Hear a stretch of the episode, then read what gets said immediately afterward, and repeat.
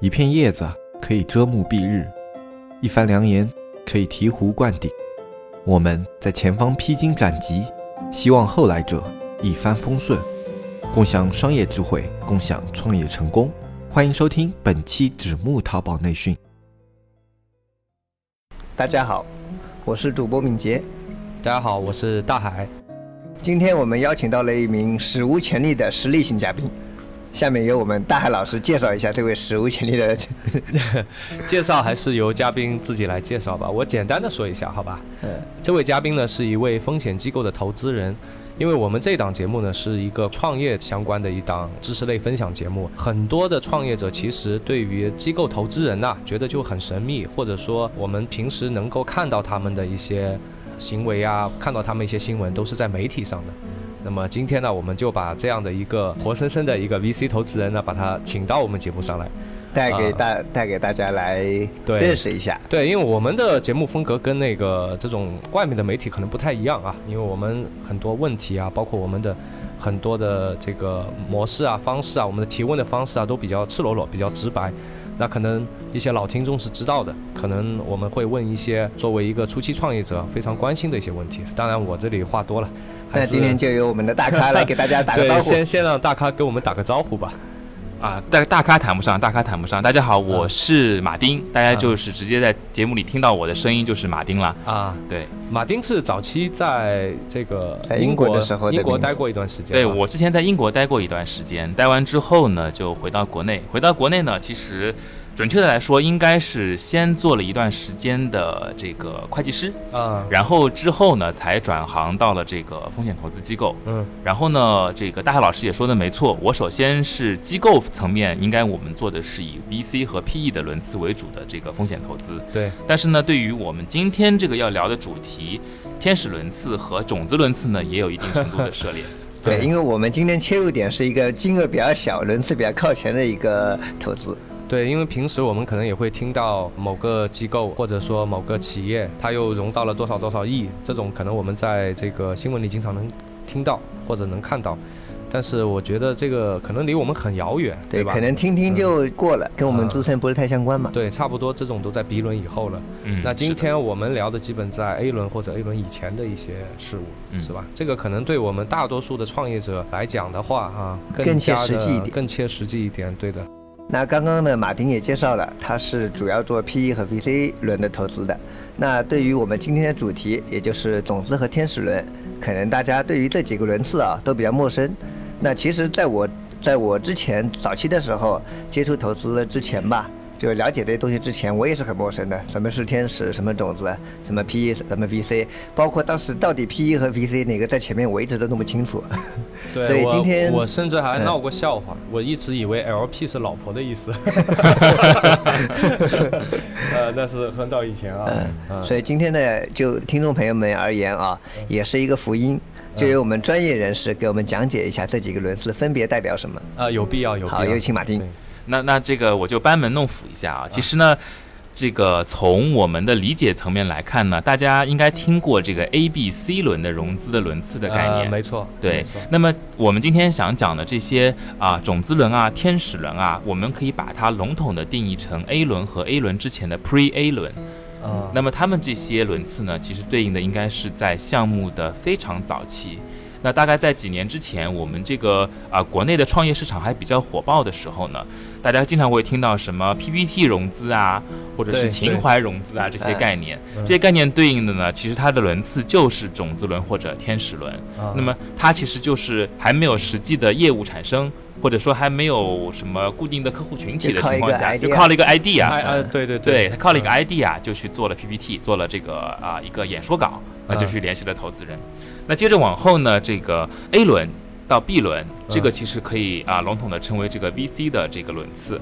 那么这个轮次呢，企业刚刚经历了一定时间的发展，也拿到了一些早期的投资，它自己的生存能力其实是没有太大的问题的。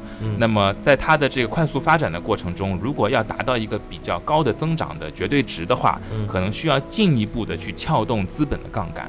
那么这个时候，它可能就会开展这个 A 到 B 轮的融资了。对。那么呃 PE 轮其实很简单，大家应该听的最多的就是在市场上。上经济新闻里面听到最多的就是 PE 轮的融资，往往这一轮次的融资呢，都是在 IPO 的项目之前。那么这一轮融资呢，可能会引进一些这个产业行业的投资人，公司的估值呢，也因为公司经过了多年的发展，它的估值已经很高。那赚了大几亿的钱，或者是有了一个不可撼动的市场地位，它有非常高的溢价的资本，那么这就是这个 PE 的轮次，也就是 C 轮。那当然，但是呢，现在我们资本市场往后递进了之后，你公司真正完成上市了，可能还有 D 轮。D 轮呢，可能就是你在资本市场之上，你要做的一些前期的准备工作，或者是要。增加一个项目的爆点，你在 C 轮之后再追加的一个轮次，那这也就太复杂，我们也不需要设计太多。对对对，而且不是每个企业都经过。对对对，D 轮是其实是很少有企业才会涉及到。对对对，像种子轮和天使轮是不是像我们之前早期看到的？刚开始的话，你像硅谷，像一个什么地下车库的一个什么。一个小团队，嗯，对他们拿到的这种应该就算是种子轮，种子轮。的投资，对，是的，好像美国那边五十万美元会比较多，十万美元吧，五十万已经算比较多的 金额了啊，十万美元一般是种子轮投资的金额。啊，就是一个地下车库，对，其实就是车库作坊嘛，对吧？对。对。是这样子的一个概念，等于我们国内也是把国外的这一套的这种投资模式引进来的是吧？对，或者借鉴进来的。借鉴进来，对，是借鉴进来的。所以与之对应的呢，我们这个金额也在五十万到一百万这样的概。对，差不多。呃，国内一般是国内，比方说这样种子和天使的话，一般会多少金额会比较多？啊，在国内的话，一般来说，种子轮到天使轮的绝对金额就是在五十万到一百万元人民币之间。嗯啊，因为怎么说呢？对于这一类的项目，早期做估值比较困难，那给的钱多了，你占的股比高了，可能就不太合适。所以说呢，投资人也不愿意出这么多的钱。就少出一点，给你这个公司继续运营下去。对，但我占比也不高，能让你有自更多自主发展的空间。空间。那我们大概就知道了这个关于种子天使和 A、B 后面这种呃投资的轮次的一些区别，对吧？嗯，简单介绍一下。对对对。那我这边想问一下马丁啊，就是说，我觉得也不是所有的这种创业项目都比较适合于吸收这个资本，对吧？嗯，对。那么你比方说像有一些，比方说像老干妈这种做辣椒酱的，嗯嗯嗯，啊，有可能他。就在早期的时候，他没必要吧？应该是对。那么你能跟大家介绍一下吗？就比方说你是做什么类型的创业方向的，那你就比较适合去拉一些投资。嗯。然后做一些什么样的类型的创业方向的，那就不太适合去对接资本。嗯，这个东西呢，我自己在从事这个行业几年下来之后呢，我也有过一定的总结。从我个人的角度出发呢，我认为。啊，需要去对接资本的创业类型，往往是需要有一个爆发性增长，或者是快速占取市场份额类型的项目。嗯，它会需要一定的资本的助力，因为它通过自己缓慢的积累，它可能在达到他自己预期的市场规模或者市场占有率之前，已经被同业的竞争对手给打败了，瓜分了，被瓜分了，对，蛋糕已经被吃掉了。嗯，对，那么他自己做的这些事情，可能到最后没有一个比较好的投资回报。嗯，对这样的情况下，他需要一个资本助力，快速的通过打价格战也好，通过补贴的方式也好，甚至通过去啊垫资铺设渠道的方式也好，能够快速的占有市场份额。那么它是需要资本助力。那什么类型的项目，它可能对于资本的助力没有那么敏感呢？那往往是那些细水长流的项目。刚才大海老师也提到了这个老干妈，对吧？我们卖一罐老干妈，我们的成本是多少钱？大家心里可能都有数。对，我们的市场销售的零售价是多少钱，也都有数。对，那么一罐我们赚多少钱也知道。那对照着老干妈的财务报表，我看到它每年销售出多少罐，那么它的利润差不多就是多少钱，每个人心里都知道。没错。对，那做这种食品类行业，包括娃哈哈。包括农夫山泉这一类的细水长流的行业，它都是不需要太大的资本助力的，所以你也往往看到他们这些企业是不会在资本市场上有大的动作，对，也不怎么上市啊什么的啊，对，是他没有太大的这个需求。老干妈都是当地政府劝着他，然后让他去上市，对，作为一个这个政绩项目来做，对。对，然后他一直不肯，对吧？其实娃哈哈他们也一样啊，就娃哈哈发展这么多年也没有上市。当然了，娃哈哈它没有成功上市，可能还有一定的这个历史严格的原因在里面啊。对，但是像农夫山泉这种呢，它其实就还好。像娃哈哈，马丁也是比较了解的吧，对吧？啊，对，娃哈哈相对来说还比较了解一点。是的，对。但是节目里不 不方便说。对，这个有些东西不方便透露。行吧，那我们就挑一些能说的说说吧。对对对，我们把金额挑一些小的吧。就讲一些大家更关心的东西，因为就像之前啊，我们在认识包括马丁之前，就应该说我们这种地区，大部分人都是接触不到马丁的。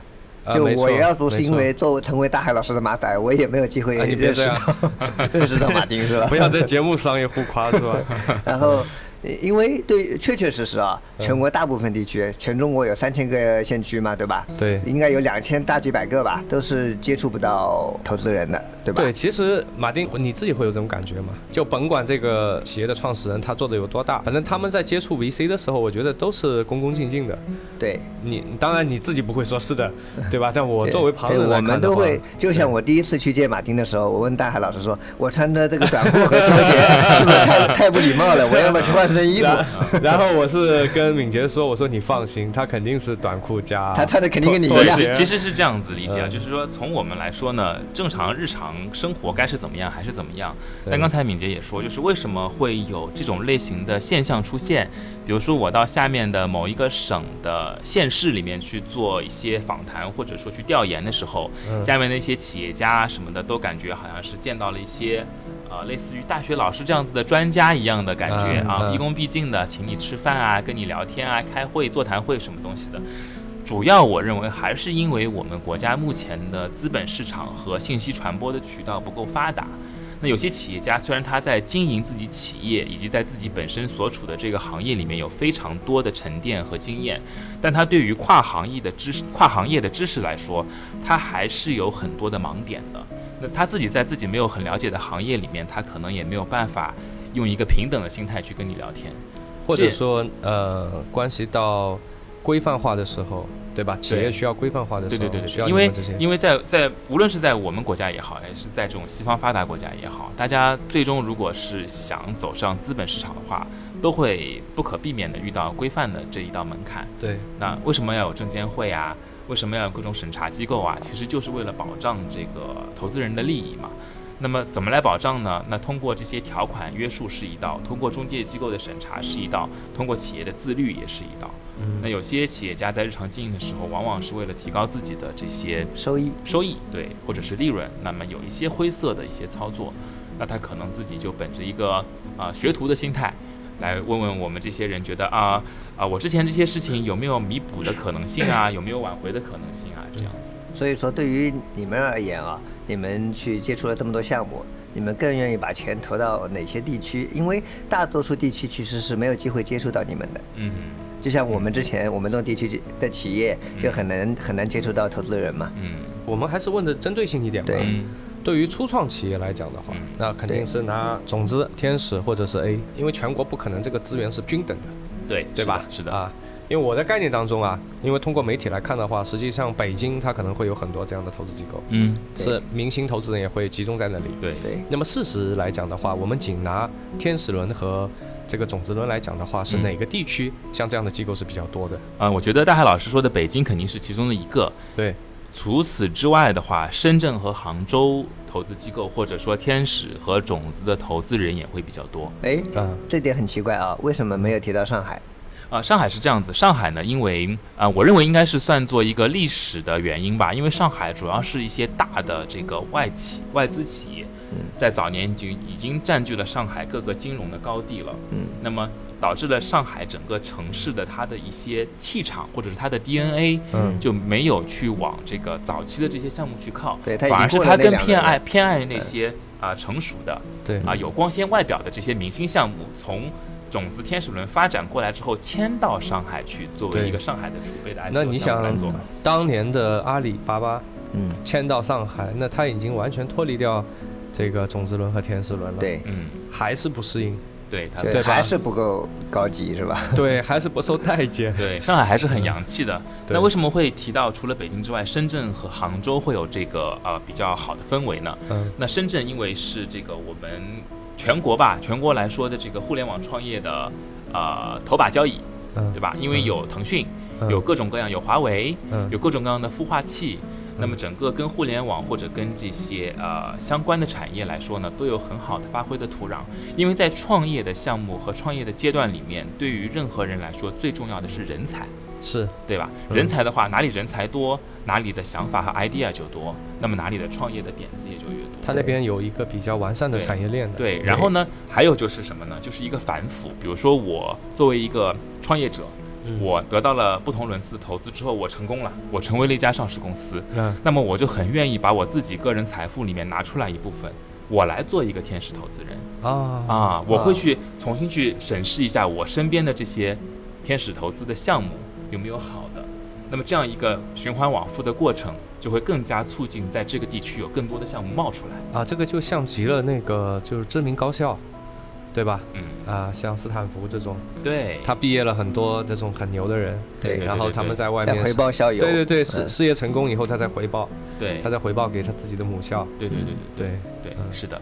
那杭州呢是什么呢？杭州因为呢，首先啦，当然跟现在我们国家的这个大老板。有一定的关系 啊，因为啊，这个习大大呢还是非常鼓励杭州的民营经济的发展的。那民营经济发展起来之后呢，民营资本就更加活跃。嗯，民营资本一旦活跃，它也是需要去找一个投资的标的的，因为资本就像水，它不可能沉淀在那边不动，它就要流动起来。资本的流动，它就需要找一些合适的水池，把这个水装进去。那么有一些大的项目当然是很好了。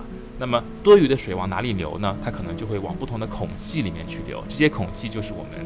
在江浙这一带的这些创业项目了，所以说杭州也是非常好的一个，呃，这个做天使和种子轮的一个基地。特别是现在杭州还处于高速发展期啊，对，不像一些杭州这两这几年发展很快，一些一线城市已经很多成熟的那些模块了嘛。但杭州有很多产业发展的，就是迅速迅速发展的这个过程中，对啊，特别适合啊。如果我没记错的话，二零一八年杭州的人口净流入应该是很高的，对，就是说明什么呢？刚才我也提到，在深圳有人才。杭州也是有人才，有人才就有这些项目，有项目就有投资。我之前有关注一个公号，他那个公号呢就是一个人的，他之前是在北京的，他是一个很厉害的技术员，他供职于好几个公司吧，比方说像呃字节跳动啊，像百度啊，像甚至是阿里北京那边也有啊，嗯，他就几个大的都都供职过了，嗯，后来他选择。去了杭州，嗯，与此同时，他拉了一大票。由于他过来，就是他公司里其他人，那肯定会跟他有沟通了。那你说你为什么要来这个这个城市啊？然后对对对，然后就来了一大票。啊，但我就不复述了吧。我觉得在一定程度上反映了，就是未来，我觉得杭州。的人口净流入还是不会变，对对对，还会继续持续几年，而且它的城区面积的增长就很明显啊。对对对，杭州市政府不断的把这些周边的这些县区给它划到主城区之前余杭还叫余杭市，现在就叫余杭区了，是吧？这波这波把杭州的房价给顶的好高，对对吧？是的，是的。那这边我还有一个。问题啊，我想问一下马丁啊，我们经常能听到的一些东西啊，假比方我是一个项目的创始人，嗯，然后我跟一个投资人去聊，聊完以后呢，一般他都会给我一个倾向，就是说 yes or no 一样的一个倾向，嗯，但是呢，他会跟你说一下，那我接下去啊，我抽点时间，然后我们安排一下做一下尽调，嗯，啊对。然后基本上都会有尽调，嗯，那不太会出现这种说，哎，我见你一面，我觉得你把钱给你了是吧？我觉得对你面善，然后就把钱给你，这种情况就不会有嘛。所以他们都会要谈到有尽调。那么对于尽调来讲的话，对于一个种子轮、天使轮，主要是尽调哪些内容呢？但这个问题有点宽泛啊。嗯，应该禁掉的东西还挺多的啊。是这样子啊，就是在种子轮和天使轮这个轮次上面呢，从投资人或者是投资机构的角度出发。最关注的还是两点，第一点就是这个创始人或者说是创始人团队，他的这个呃怎么说呢？呃，信用度或者说是履历，嗯，有没有问题？第二点呢是他们拿着这些他们的 idea 过来见投资人的时候，他们所述的这个商业逻辑、盈利模式，和投资人到尽调阶段去真实考证的时候看到的商业模式和盈利模式。是不是相符的？对，总不能说是啊，我今天拿着 PPT 过来跟你讲了一大通啊，是一个很美好的一个愿景歪歪的一个对歪歪出来，然后等投资人花了时间过来一座谈，或者是一问你的员工，发现你实际运作的模式跟这个你所倡导或者说所宣扬的东西完全是相悖或者不一样的，那这种情况是肯定不可能就调查真实度，对，其实对它真实性做一个这个确认。那么，呃。至于其他的这些尽调的内容来说呢，因为往往这些轮次比较早的项目，它没有一个比较靠谱的数据支撑，没有一个项目库或者是一个历史的参考，对，所以说就不太会被用来作为一个投资决策的一个要素。嗯嗯，是这样子。创始人可以这样就是在这个早期轮次，创始人是很关键的。呃，占比很重。不过在创始人在演说 PPT 的时候，或者他在讲故事的时候，就描述他的企业的时候，应该已经对他有个初步了解了。然后只是后面的尽调可能就是对他的这个前期的这个是是那个初步了解与他的实际的行，为做一个交叉的比对。对对对，这边我可以插一点，因为我经常会参加一些创业大赛做评委。那么我在创业大赛上面看到的这些项目，其实说白了都是创业项目。他们要拿的呢，可能精确的来说，并不是种子轮或天使轮的投资人的钱，他们很多的是去。呃，拿这个政府的引导基金，嗯那政府引导基金其实说白了也是一样，做这个人才引进，它也是做一个这个种子轮和天使轮做的事情。但他们并不是要求很高的投资回报，这一点关于投资回报我们后面会聊到。我这边只是想说，呃，对于这些项目来说，创始人或者是项目的这个讲述的这个人，他个人的气场以及他个人的表达能力是非常关键的，因为你对别人来说，第一印象就可能决定了你这个项目是否成功的一个，至少我觉得有三到四成的占比吧。啊，这么高高了。嗯，碰到那种就是我做事情我很厉害，嗯对但你叫我一上台我就结结巴巴结结巴巴，这就那你就需要一个合伙人。那就很吃亏了。我遇到这种人，这个就需要一个合伙人，因为像这样子，对于我们，呃，投资人角度来说，你可能做后中后台嗯。很强势，嗯嗯。但是你最终你的产品是要面向市场的，嗯。你市场的销售端是欠缺的，嗯。对，你就需要一个有销售能力的合伙人，帮你把你的产品卖出去。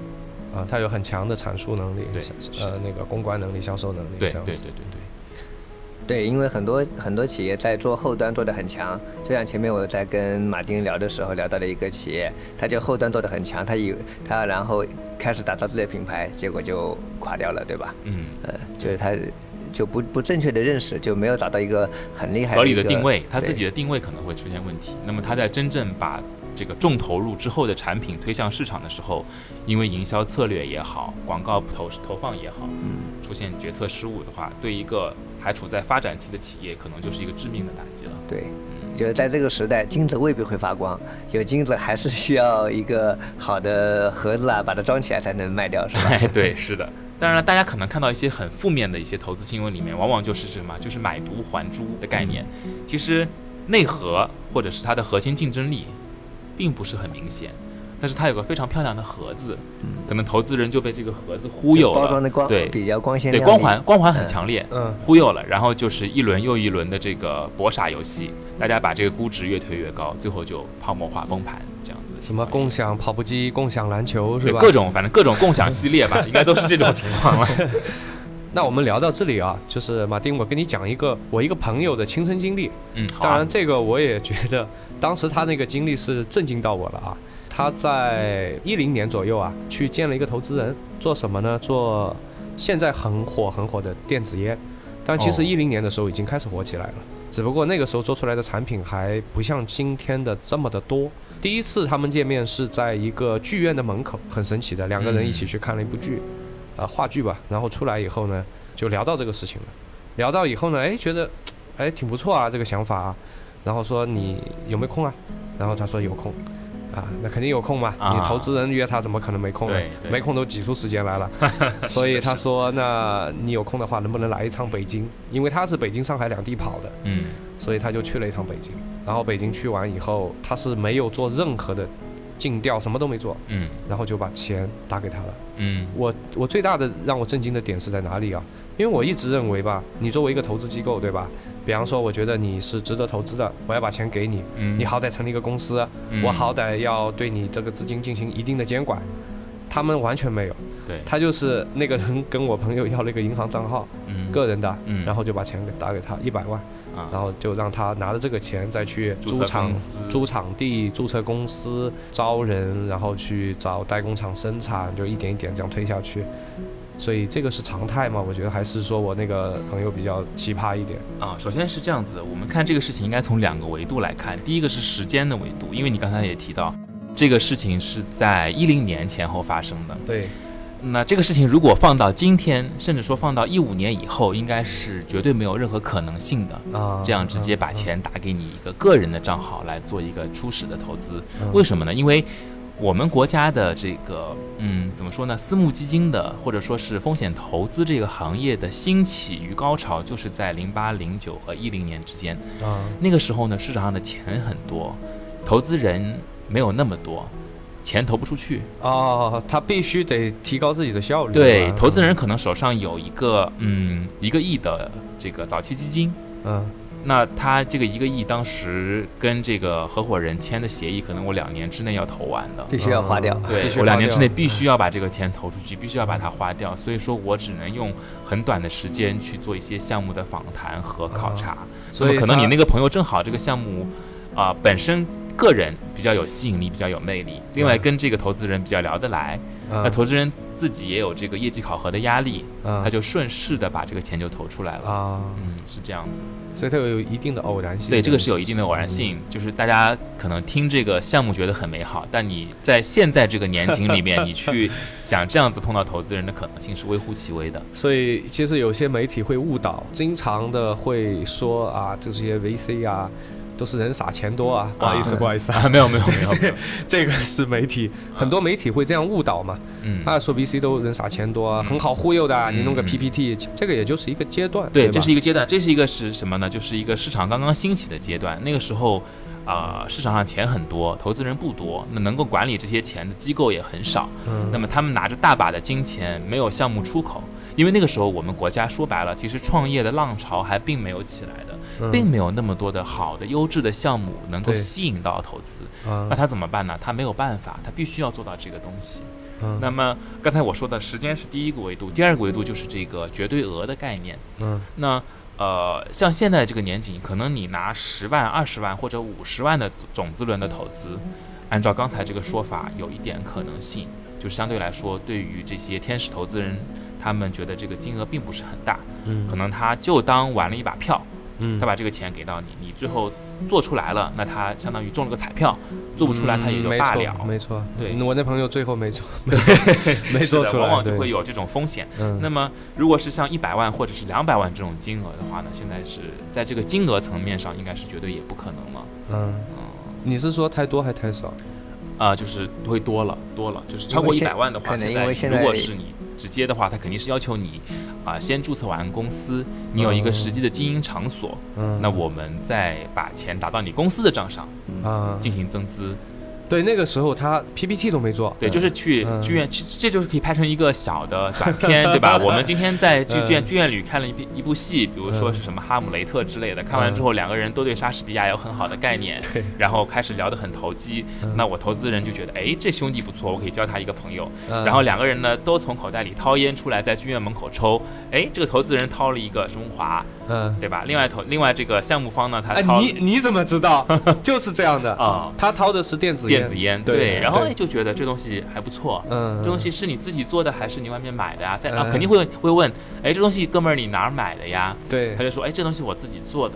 那么投资人呃那不是不是，是他海外去代购回来的啊，对，因为那个时候国内的电子烟做的还不够还不好，对的，那就说这东西，然后就聊着聊着聊着就聊起来对对对，他就说，哎，就是问了很多问题，然后他、啊他是有点极客的，啊，呃，所以他对这个东西很了解。，哎那我这么听下来，我怎么感觉这个投资人被套路了呀？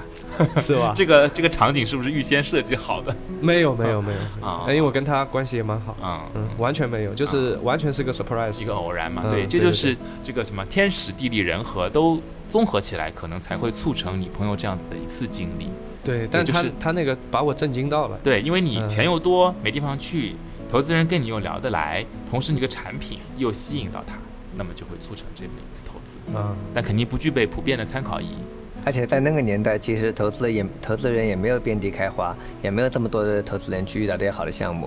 像现在的情况就是说，投资人数量也多了，但是项目更多了，所以说投资人相对而言会谨慎一点。对，它是一个这个怎么说呢？是一个向军事上前势推进的过程。开始是呃中国的资本蓬勃兴起，嗯，资本上资本方很强势，嗯。资本很多，但创业项目很少。嗯。慢慢的呢，资本的这个钱投成功的与投不成功了，都会去孵化很多新的项目，遍地开花。嗯。项目就觉得我们中国的资本是很强大的，能够孵化到我自己做这个事情有信心，那么项目方就会越来越多，创业者也会越来越多，这样子呢又会促进资本方去更多的募集这些资金，那么一来二去之后呢，就会到现在今天这个局面，就是说，呃，资本方有很多，但是项目方会有更多。那么项目方就会进行一个优优胜劣汰。那这个基金管理人这一侧这一层面也会进行优胜劣汰。你如果投的项目成功的数量比较多的，你能够存续八到十年。像我所在的机构，我我也不是说是自夸，我们的机构也是存续了十年以上了。嗯，那有多少机构是在这十年之间倒掉的，已经不计其数了。对，这就是一个优胜劣汰的一个过程。我我打比方，像不像养猪啊？我听着 有这么一点儿像，是吧？啊，就就供需关系的改变。对，供需关系的改变。对对对，是的，是的。我也算听明白了啊，刚才马丁的意思就是说，从一五年之后开始，基本上说你拿投资人往你个人账户打钱，这是不现实了。对，为什么呢？因为一五年有一次股灾，二级市场崩盘，泡沫破裂，大家都知道了，投资这个事情没有那么好挣钱啊，所以就越来越谨慎，风险还是很大的。所以也就意味着现在的投资模式基本上是往你的公司的账户里增资，然后去占股这种模式，对吧？是的，是的。也就意味着，实际上来讲的话，对于这个项目的创始人，这个钱进来是跟你没半毛钱关系的，只是说这些钱都得要用到项目上去，对吧？对，是的。基本上都是因为通过这个动作，就是说我公对公的给你的这个创业公司打钱，这个动作就相当于限制了你这个项目创始人不能把这个钱用作私自的用途，是只能用在你这个创业项目本身上面。是，但我又会要吃掉你一些股份。嗯，对，是的。那么我我这里打比方啊，呃，比方说像这样的一个情况的话，我又要跑去跟你做这个项目的路演，然后还要给你做各种各样的 PPT。要给你阐述这个项目的来龙去脉以及它的盈利点，嗯，完了我还要接受你的尽调，嗯，然后搞了个半天你给我五十万，嗯，那比方说像敏捷这种人，就他家境还可以，嗯，他不就崩溃了吗？嗯，那么他说我为了拿你五十万，我还要做那么多的工作，我还要去被你占股，嗯，我还要被你管着，甚至，嗯，对不对？你动不动的要我跟你汇报一下，那么。除了钱之外，我还能带给你一些其他的一些好处。其实应该反过来说吧，我觉得在这些呃创业项目上，就是主要是指的是种子轮和天使轮的这些创业项目上。对，其实从投资人的角度，他能够带给公司的最核心的价值，嗯，并不是这五十一百万的人民币，而是说他他能够带给这个公司的渠道资源、行业资源以及他的人脉圈子。就是如果说你的项目是一个比较不错的想法的 idea，你最终能够对接到一个比较合适的行业的天使投资人，嗯，那么这个投资人通过他自己的人脉圈子，能够帮你进行几何倍数的你的业务的增长。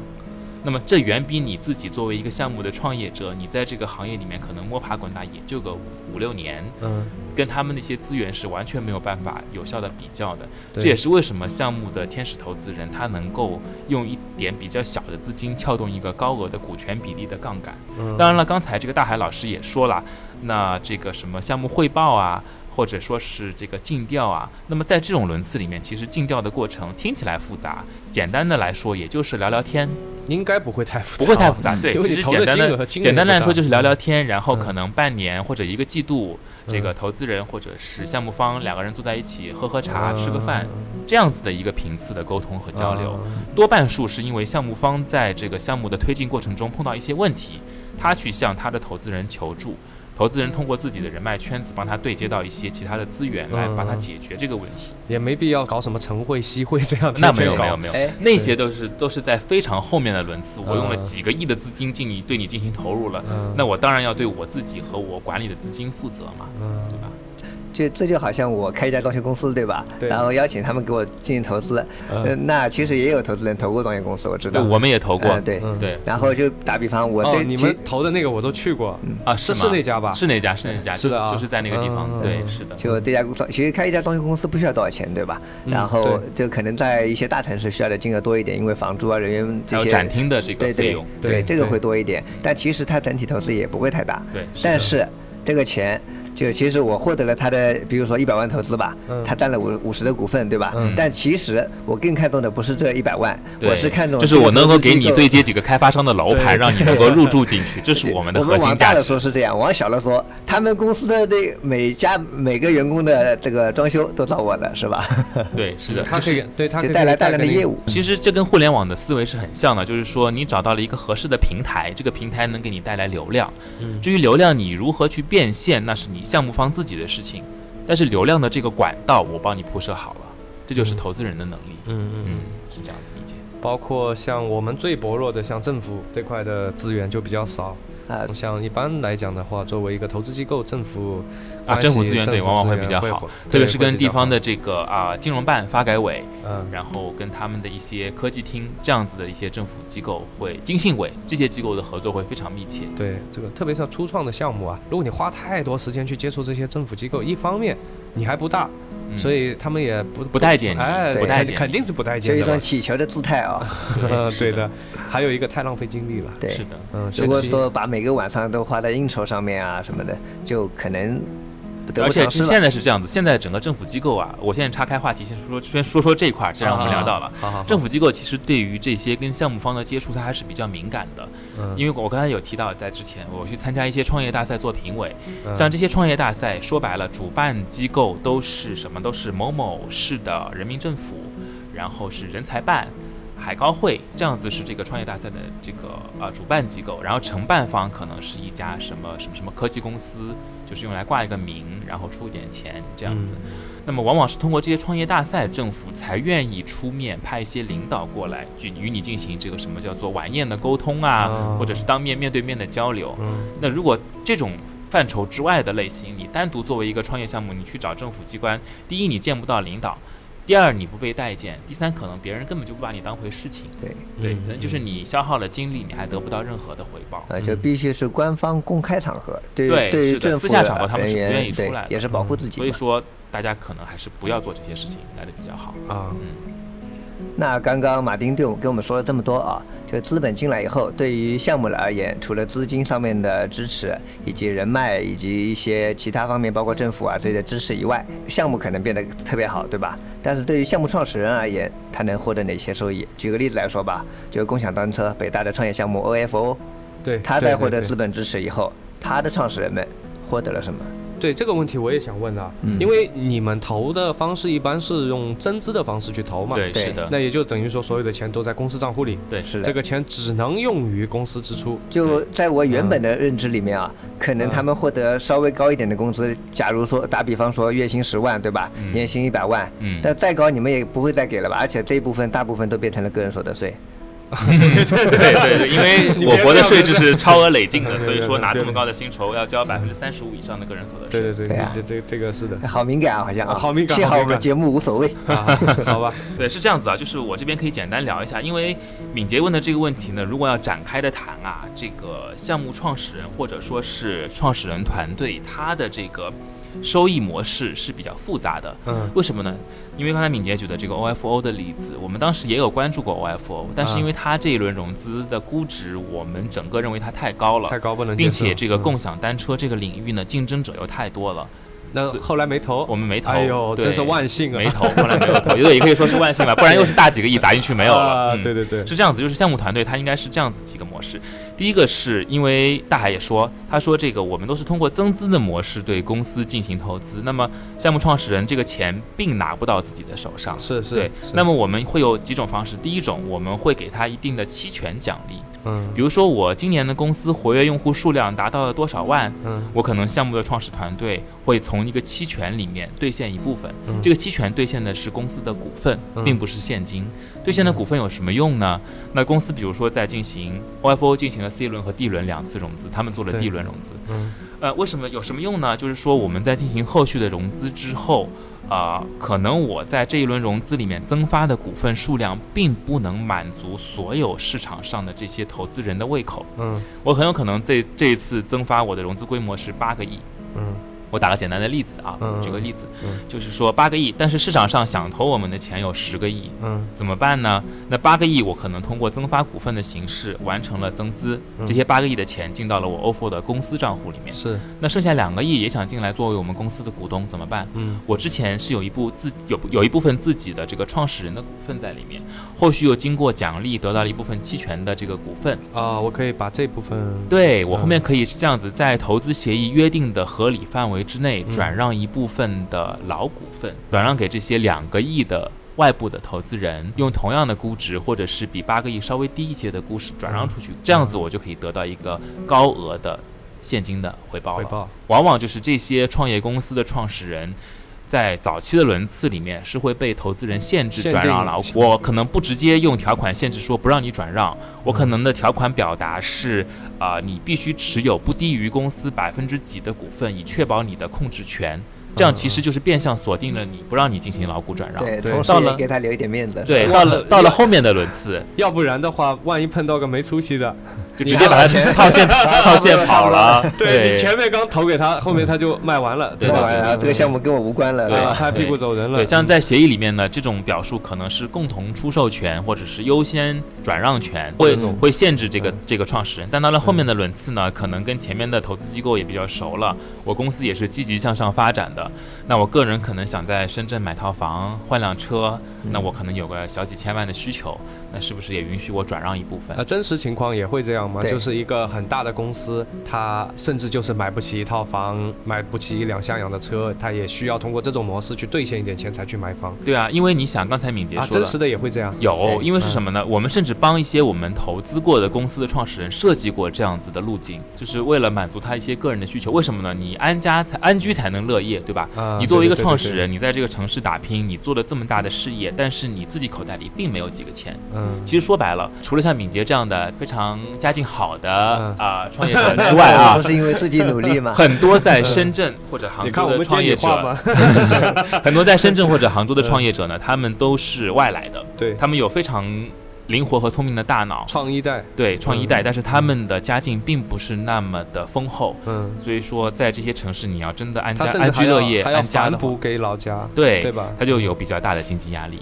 但是你一个月哪怕是十万，甚至说是二十万的薪酬，其实也买房也二十万，我觉得够了。对，那当然够是够了，但是呢，还是有累积首付也需要一定时间，而且当他有二十万的薪水的时候，其实他每月的每月的开销也对每个月的固定支出也会很大。没错没错，他得他得要买一个跟他身份相匹配的一个房子，房子，对。对对，是的，就是因为有这种需求，那么啊，只要你这个企业是正向在越来越好的发展的话，公司的老股东基本上都会同意你转让一部分的老股出去到这个市场上面。是。啊，因为是这样子，因为为什么要争取公司老股东的同意呢？我刚才说了，因因为我们在前面轮次的投资协议里面会对这些股东的股份转让有约束，那么老股东如果同意他的话，要单独签署一份其他的协议，这样子他才能去转。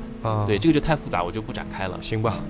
那我们简单的认为就是说，咱们 OFO 的几位北大的创始人也没有空手而归。对，虽然最终这个项目是呃，反正结果不是太好吧，不太好，对吧？是。那今天我们也问了我们马丁特别多的问题啊，发现就止不住了，是吧？对，有太多的问题想问。学学生遇到了一名好老师，是吧？但但是我们节目时间有限嘛，对吧？我相信本期节目对于我们听众朋友而言，还需要消化消化。同时，对于我我自己而言啊，我可能这期节目。对某些段落，也会多听两遍。对我很少给自己节目做广告，嗯，但是我今儿个忍不住要做一个广告，因为实际上来讲的话，就听众朋友们，你们可以知道，请像马丁这样的一位机构投资人是特别特别困难的。因为让他上我们这么小的一个节目啊，真的是特别特别困难的。因为私下里的时候，我们知道马丁，包括像政府举办的一些创业比赛，让他去做评委，没空。对啊，对，就是有时候就是来约了好几次，然后实在是挂不抹不开面子了，觉得老是不去，老是不去，可能未来我在这个行业里日子也不好过，所以对要得罪人了，还是要去一下。所以我们我们是就挺不容易的，能把马丁约过来，邀邀请到我们这么一个小小的录音棚是吧？一个简陋的录音棚。篷，而且他要忍住的是，就是我们要问这么 low 的问题。没有没有，但但其实呃，我其实不能说 low 啊，嗯也是非常实际、非常实在的一些问题。对，对可能对于你们来讲是一些很常态的问题，对个人所在的行业呃不一样嘛，大家都是有不同的信息，大家做一个有效的信息交换。是是是。这太太谦虚了，你就是在教学生，我明白的。没有没有没有没有，嗯，那今天节目我们就暂时告一段落吧，嗯就可能我们还有更多的问题啊，我们下期节目下一期节目家分享。呃，再再录一期。我们当然我们会分两期来录，对但基本上对马丁来讲是没有机会来两次了。我们这边他能呃大老远来到我们这个小城市，我们已经已经挺荣幸的了，应该说。是的，是的，我们现在把他摁在这个录录音室里面，不许走，门已经锁了。不录完两期不准出这扇门，是吧？前面这部分呢，我们基本上是阐述了，就是说我作为一个创业者，适不适合去对接资本，嗯，然后我怎么去对接资本，资本对我的好处是哪些，对，是的，也八卦了一下，就比方说有些他对接成功了，但是呢，到后来他失败了，那最后他会落到一个怎么样的下场，甚至是嗯是吧？那么我们是。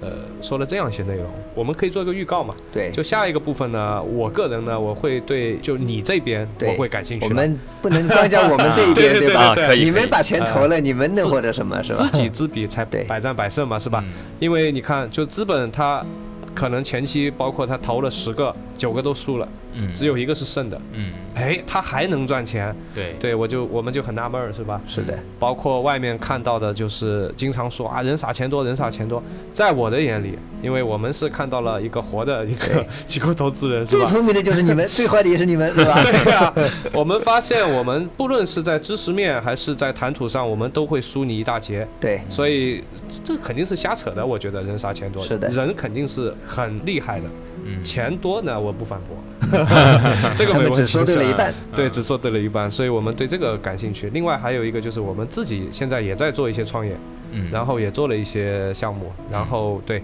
我们也有一点私心嘛，对，我们也希望看看在你的在你的眼中，对我我们的项目怎么样们有没？有机会？对，然后应该怎么样做会更好，可以可以于我们对接资本这样子，好吧？好的，好那么本期节目就这样了吧？上半场我们先中间休息一下，对，我们马丁呢喝喝咖啡啊，然后我们呢帮他敲敲腿。行吧行吧，那上半集就先录到这儿了。嗯，好的，拜拜。好，拜拜。拜拜。